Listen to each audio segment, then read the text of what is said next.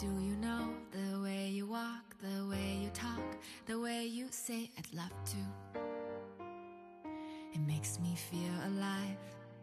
Do you know the way you run your fingers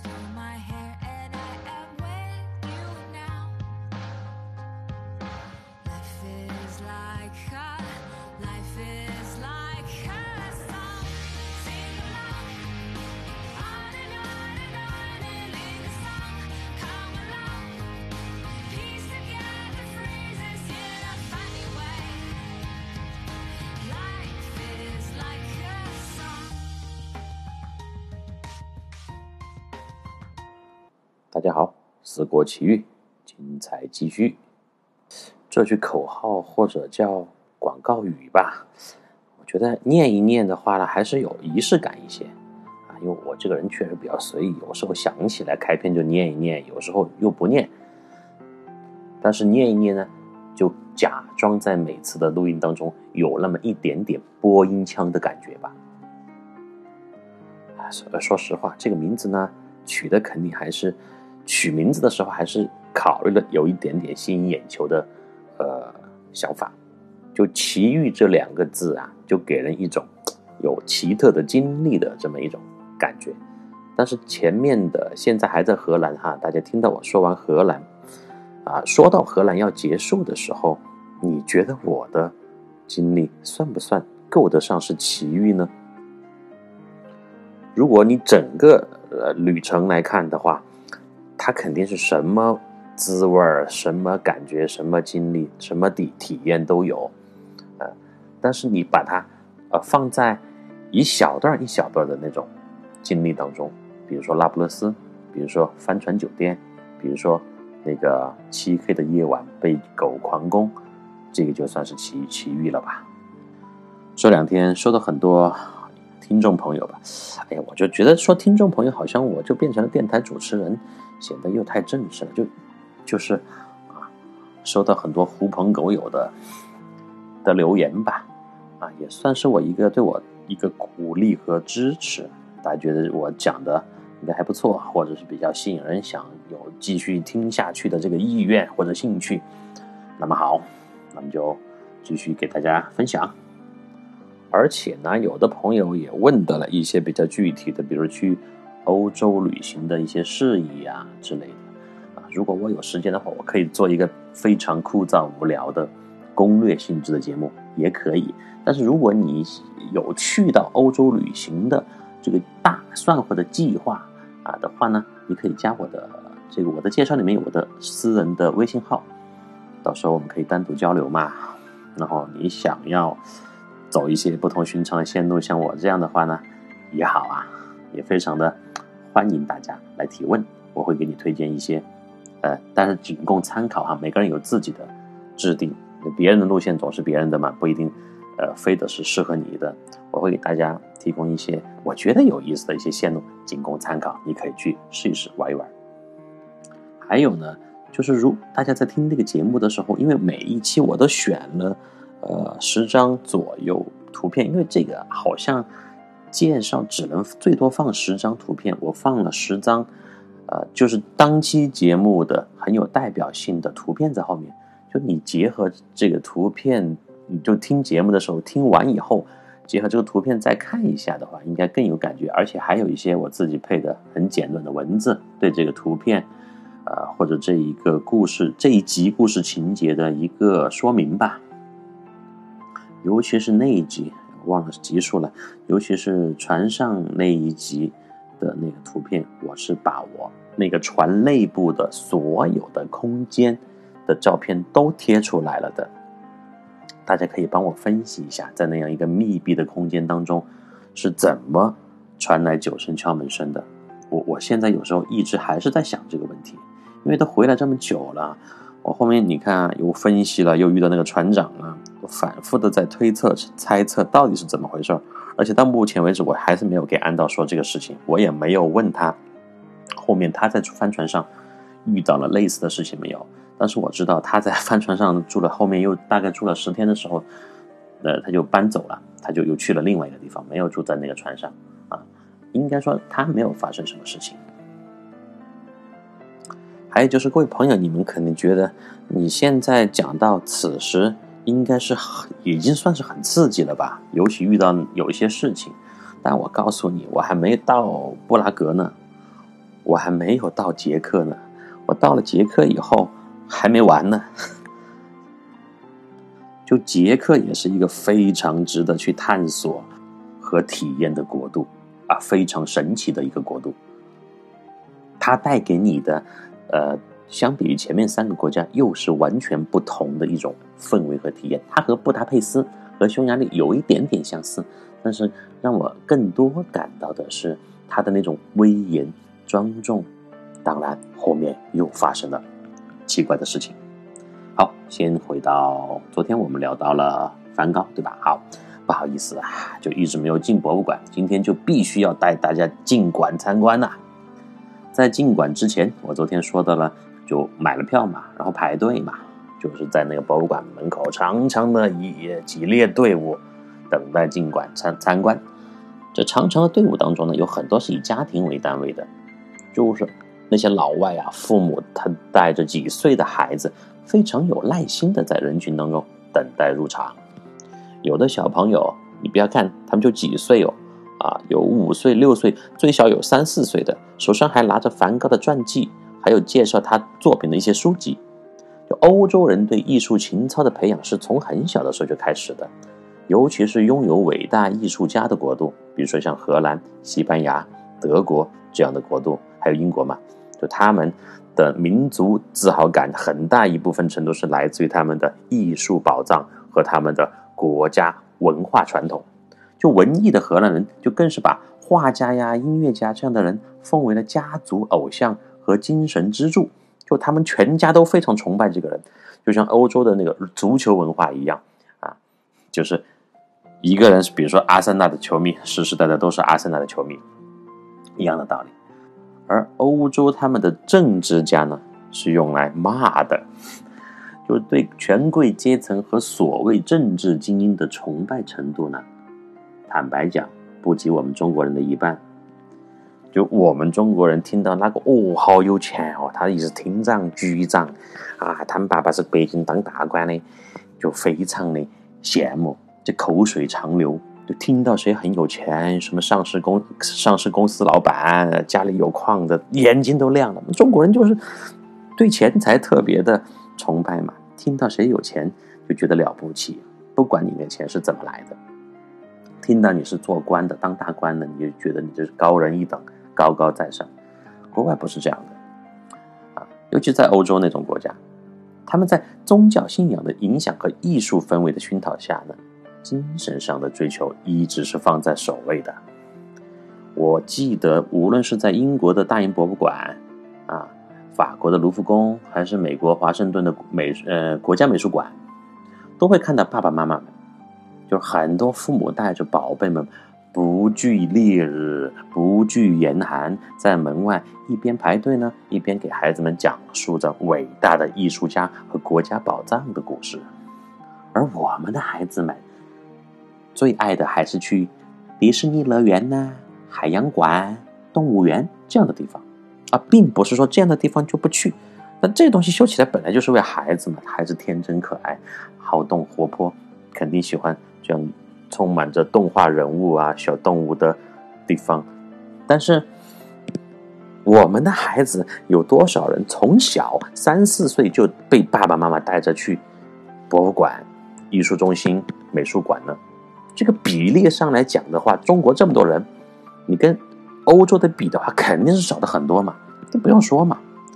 而且中国人，我们刚刚说了，去迪士尼乐园、海洋馆、动物馆、游乐场这样的地方，他们排队的时候会不会每个人手上拿本书来看呢？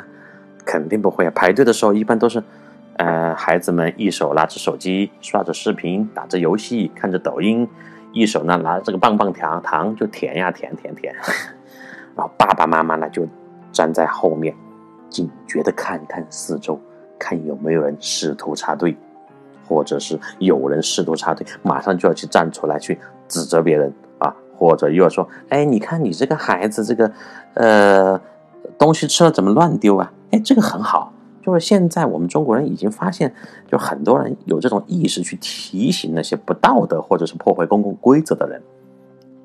我这两天看了一一句话哈，觉得特别有意思，也是我说的刚才那个中国人特别喜欢去指责别人、教育别人延伸出来的。你看，中国和日本呢，都是属于我们追根溯源的话，都是属于呃儒家文化嘛，受受那个孔子影响是比较深的，尤其中国。有一个说法是怎么说的呢？就日本人呐，他有一颗只要你不影响别人，随便你怎么变态的包容心，就是说，不管自己怎么变态，你都不能去影响别人嘛。这是日本人的一种责任感。我变态是我自己的事情啊，我没有给你添麻烦就好。所以日本人有一个很中心的国家精神思想是什么呢？不给别人添麻烦。他给别人添了麻烦呢，他就觉得自己有一种很深的愧疚感。好，我们看中国人，中国人是怎么样一种心态？那中国人就是，只要看到你和别人不一样，就觉得你需要教导。就是中国人觉得自己不管多么的平庸，都要去影响教导别人的这么一种责任感。我们说白了就是中国人每个人都特别好为人师嘛，有没有这样的感觉？尤其是年长的喜欢去教育那种年纪轻轻一点的，我们就经常听他说：“老子过的桥比你走的路还多，老子吃的盐比你这个喝的水还多，比你吃的饭还多。”我在想，你吃那么多盐，你不会甲亢吗？我反正不喜欢这样的论调，就是。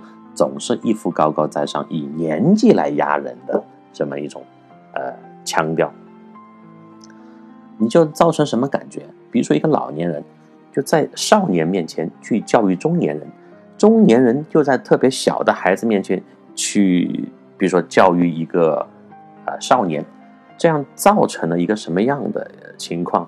就是老年人喜欢教育中年人，中年人喜欢教育这个青少年，青少年就特别喜欢教育比他小的儿童。啊，儿童的就六岁的教育四岁的，四岁的教育两岁的，两岁的他就想去教育那种零岁的，刚刚生出来还不会说话的。啊，想起来还是比较啊，让人觉得有点可笑。我个人觉得哈，就孔子那种思想是根深蒂固啊。每一个人都喜欢好为人师，中国人就特别喜欢这个尊贵卑贱的啊，这个什么呢？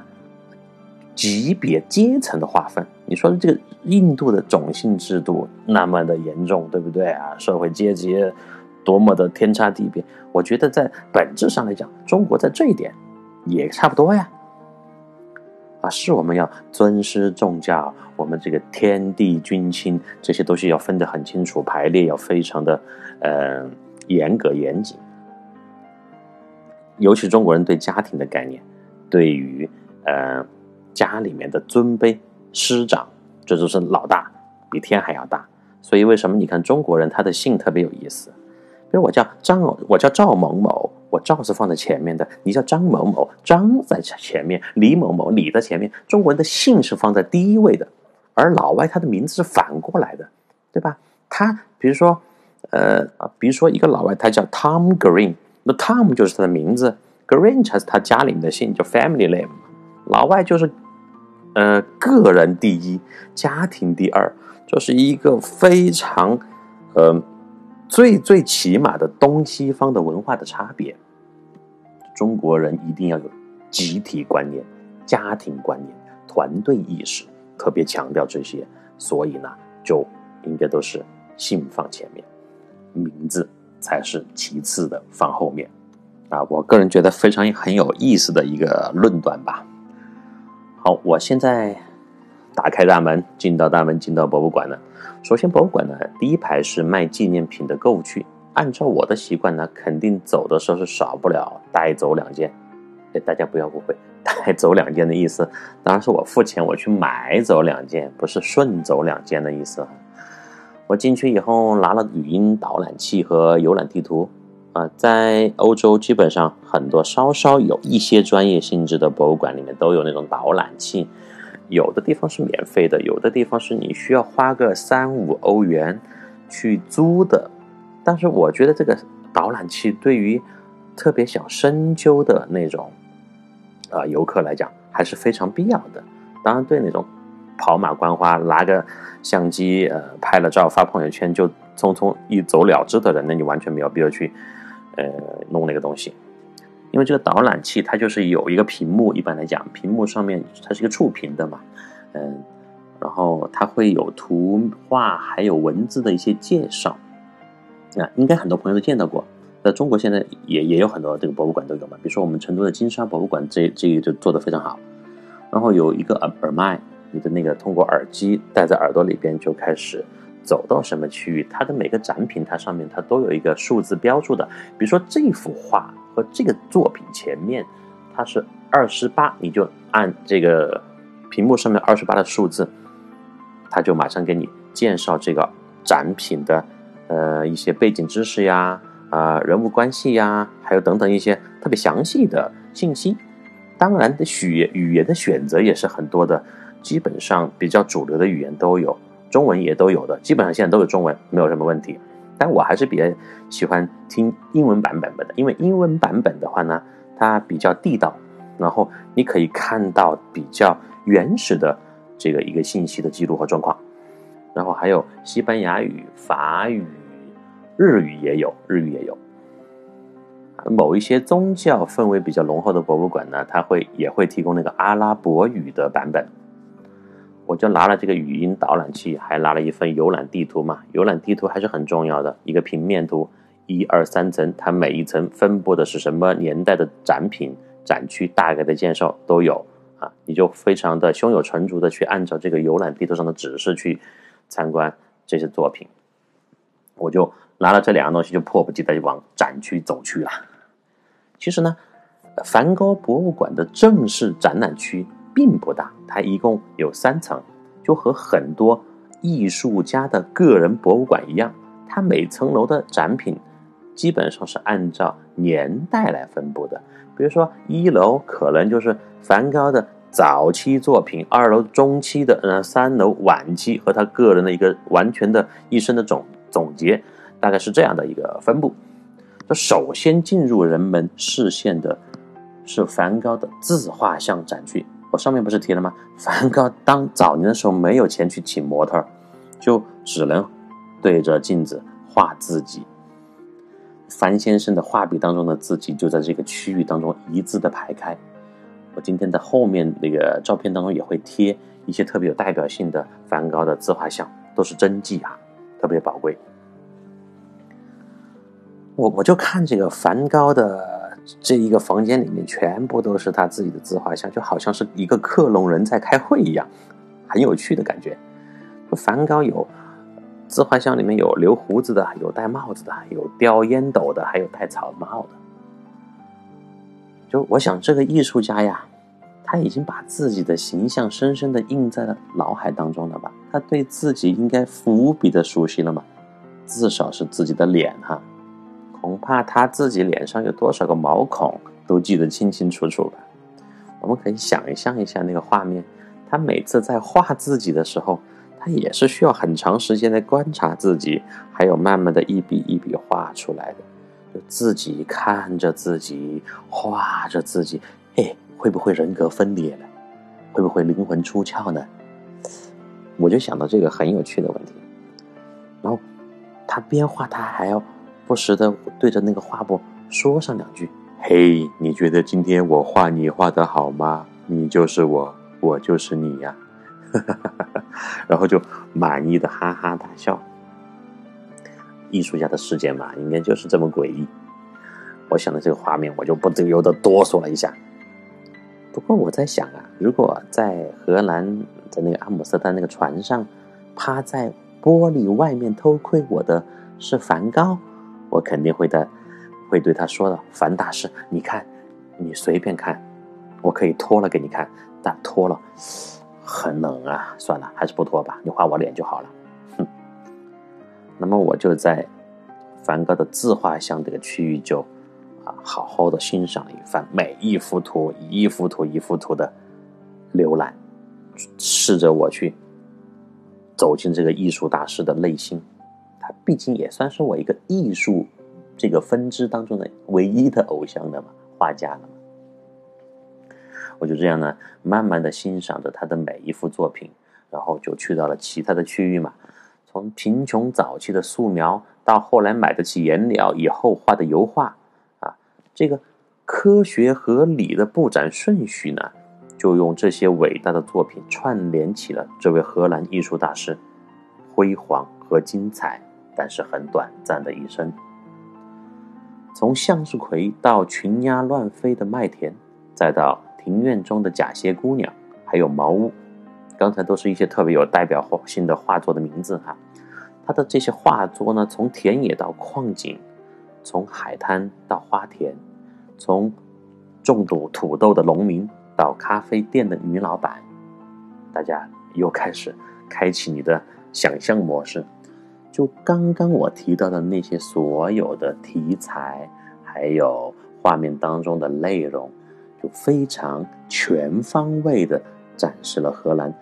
最原始的和最质朴的自然风光和社会面貌，当然是在他生活的十九世纪，应该是从十九世纪的中期往后期走的这么几十年当中，置身于这个小小的博物馆呢，就让人有了一种穿越回了十九世纪荷兰的一种错觉，在梵高的一笔一画之间呢。就仿佛听到了那个时代人民的闲谈，海鸥的鸣唱，还有风拍打在森林里与树叶的碰撞，啊，真的很爽这种感觉。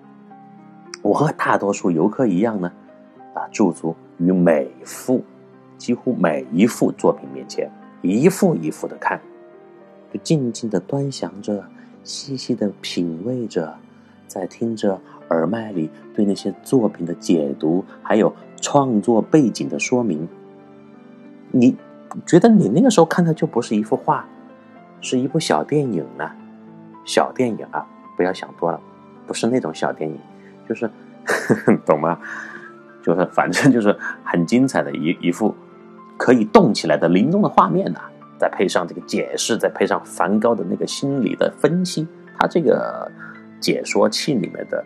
音频做的非常的好，还有背景音乐，就让人真的身临其境，全方位的感受。就每一幅小小的画框里呢，都装下了一个无比精彩的世界。我现在越来越明白，难怪那些欧洲的对艺术痴迷的极端粉丝们，他经常会在一幅画作前面一动不动，就一幅画，他可以站在前面凝视长达一两个小时。不吃不喝不上厕所，他已经钻进去了，他已经穿越了，感觉，对吧？只有他们自己才明白他们看到了什么。然后说到这个，我又想起了我见过一些装模作样参观博物馆的中国同胞们，大家是不是觉得你是你是不是你是不是中国人呢？你怎么又在这个啊弯酸？我们四川话怎么又在弯酸中国人呢？我不是弯酸中国人，我只是谈论我看到的客观的事实。我坦白讲，中国人真的在这个艺术方面，肯定比起欧洲人来讲，我们要承认底蕴就是没有人家深厚嘛。我们这代人，很多人从小都是在电子游戏厅里面度过的，有什么时间去熏陶文化呀？这是实话吧？所以我觉得这个不叫贬低我们中国人。它就是一个客观的差距，我们要承认。呃，我刚刚说的那个，就有的中国人哈，他在参观的时候，他就会看到，呃，我刚刚提到那种一动不动站在画作前面，非常呃仰视和崇拜的心态去欣赏画作的这些欧洲的粉丝们，他就会小声的，就中国人，中国朋友就会小声的嘀咕一句：“你看他妈这人有病啊！”然后。还举起手机就偷偷的拍下了人家，他不是拍那个画，他是拍看画那个粉丝那个人，然后他马上还发个朋友圈，那朋友圈的文字写道：“啊，我在某某某博物馆博物馆遇到了傻逼。”他说人家那个终极忠实的粉丝是个傻逼。我这么说肯定是有道理的，因为我有这样的朋友，我也见到过不止一次这样的举动和行为。好，这个人发了朋友圈，他一定会会把那个地理位置非常精确的到街道。一方面，他显摆了，他炫耀了我在某某博物馆看展；第二，他贬低了别人。你看这个是欧洲傻逼，他站在这里动都不动，他是不是有病？就跟我刚刚上面一个观点又结合起来了。我们真的有时候是下意识的，就你自己都不知道自己在站在一个高度去教育别人或者去评判别人，这是非常不好的。而且中国人特别喜欢用用一个词去形容别人，就是什么呢？有病。你有病似乎是中国人对别人最常用的、非常不友好的评价。可是别人有的是什么病呢？我们永远都不知道啊。就我看那些整天都用自己的标准去评价别人的人，也没有几个没病的吧？只是这种病呢，和肺炎一样，它在某些范围内就被群体免疫了。好了，回到梵高吧。一八九零年七月的时候，梵高就自杀了。然后在那之后不久，一八九一年一月的时候，梵高死后六个月。就相随他一生的弟弟，前面提到过，啊，提奥梵高也在悲痛当中就过世了。他弟弟死的时候只有三十三岁。医生说呢，过度的紧张与悲叹呢是死因，真的就是被被郁闷死的。就我们说的是，一个人真的有可能被气死，就是气死的，活生生气死的，悲伤过度。所以我们一定要。端正自己的心态，不要过于悲伤。人生匆匆几十年嘛，还是要积极一点。尤其这一次遇到这么大的灾难以后，我们想一下那些逝去的武汉人，全国、全世界那么多失去生命的同胞，我们真的应该还是觉得幸福。这不是一句套话，也不是说我非要刻意的传播一个什么正能量，但是你比你那些。真的很惨的人，失去了生生命，生命失去了家人，失去了财富啊，失去了一切的人，包括零八年的时候地震对我的触动也是特别大的。我觉得人活在这个世界上，有时候真的就是一种幸运，你就好好的珍惜嘛。但是我在这个博物馆也非常能够理解啊，提奥对他哥哥的那种思念。因为提奥应该说，在梵高的一生当中是唯一一个从头到尾见证了梵高的成长和心路历程的一位朋友、一位亲人。然后，提奥的妻子叫做乔安娜，就继承了提奥留给他的堆积如山的油画和素描，就是梵梵高的那个画作嘛。然后还有梵高写给提奥的几百封信，嗯。乔安娜，乔安娜就是梵高的弟妹嘛。她本来对梵高是并不熟悉的，但是当她读过了梵高的信以后，就被深深的触动了。她也被梵高的人生和创作深深的吸引。我在那个 Kindle 上面还买了这本书信的文稿，现在有时间还在慢慢的品读当中。就从梵高的字里行间写给他弟弟那个信当中，再结合他的画作，我。也越来越能理解刚刚说的那些长久驻足在博物馆、对一幅作品深深凝视的人们，他们能够与大师们通灵，能够深入到偶像们的内心，通过这些作品呢，看得到活生生的背景世界，这种感觉是无比的幸福呀！我拿出手机翻看了前一天在那个风车村拍的风景。再看看眼前梵高对这些风车村还有那些田野的描绘，突然一股酸楚的感觉从泪腺当中就涌了出来，真是神奇无比。我想呢，这就是伟大的艺术家和伟大的作品的力量吧。他们能够让你跨越一切时间的界限，与他们那个世界相融相通。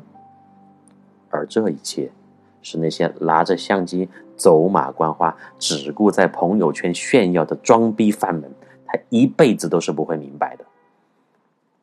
啊，今天又讲激动了，因为我通过梵高的这个参观呐，确实想到了很多东西。因为我走在路上，前面说了很多次嘛，一直都在胡思乱想啊，不管对错，但你总比你这个死脑筋完全是空的这个灵魂要好嘛。所以那个感慨也是比较多的。哦，时间关系，好吧，明天，明天继续在梵高博物馆游荡啊，不能说游荡，参观膜拜，然后记住，明天有非常非常精彩的事情发生。好了，明天见。